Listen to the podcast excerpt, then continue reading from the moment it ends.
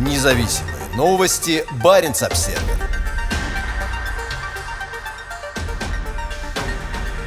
Россия выгоняет шведское агентство международного развития.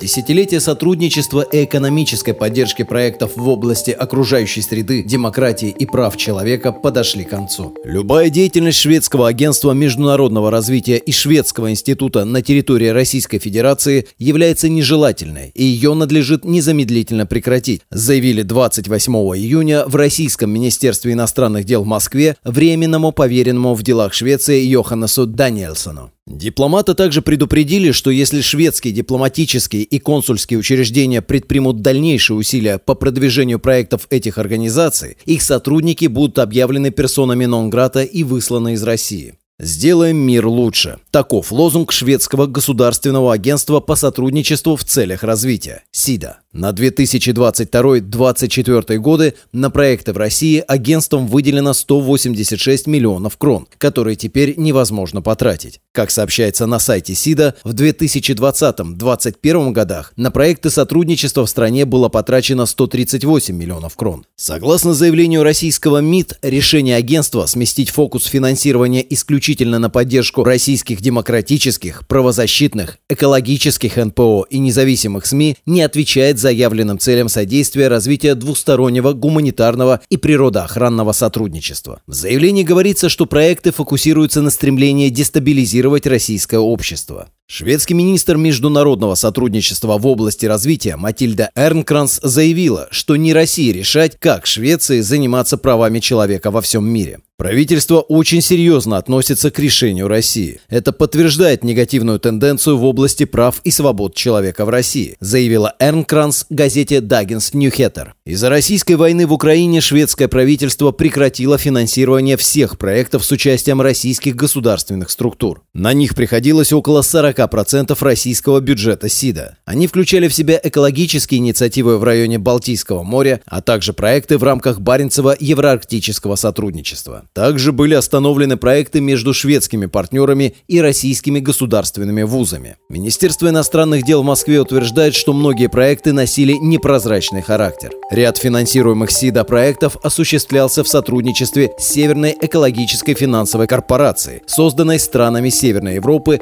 для финансирования проектов в области чистого производства на промышленных объектах, развития возобновляемой энергетики и повышения энергоэффективности. Независимые новости. Барин обседный.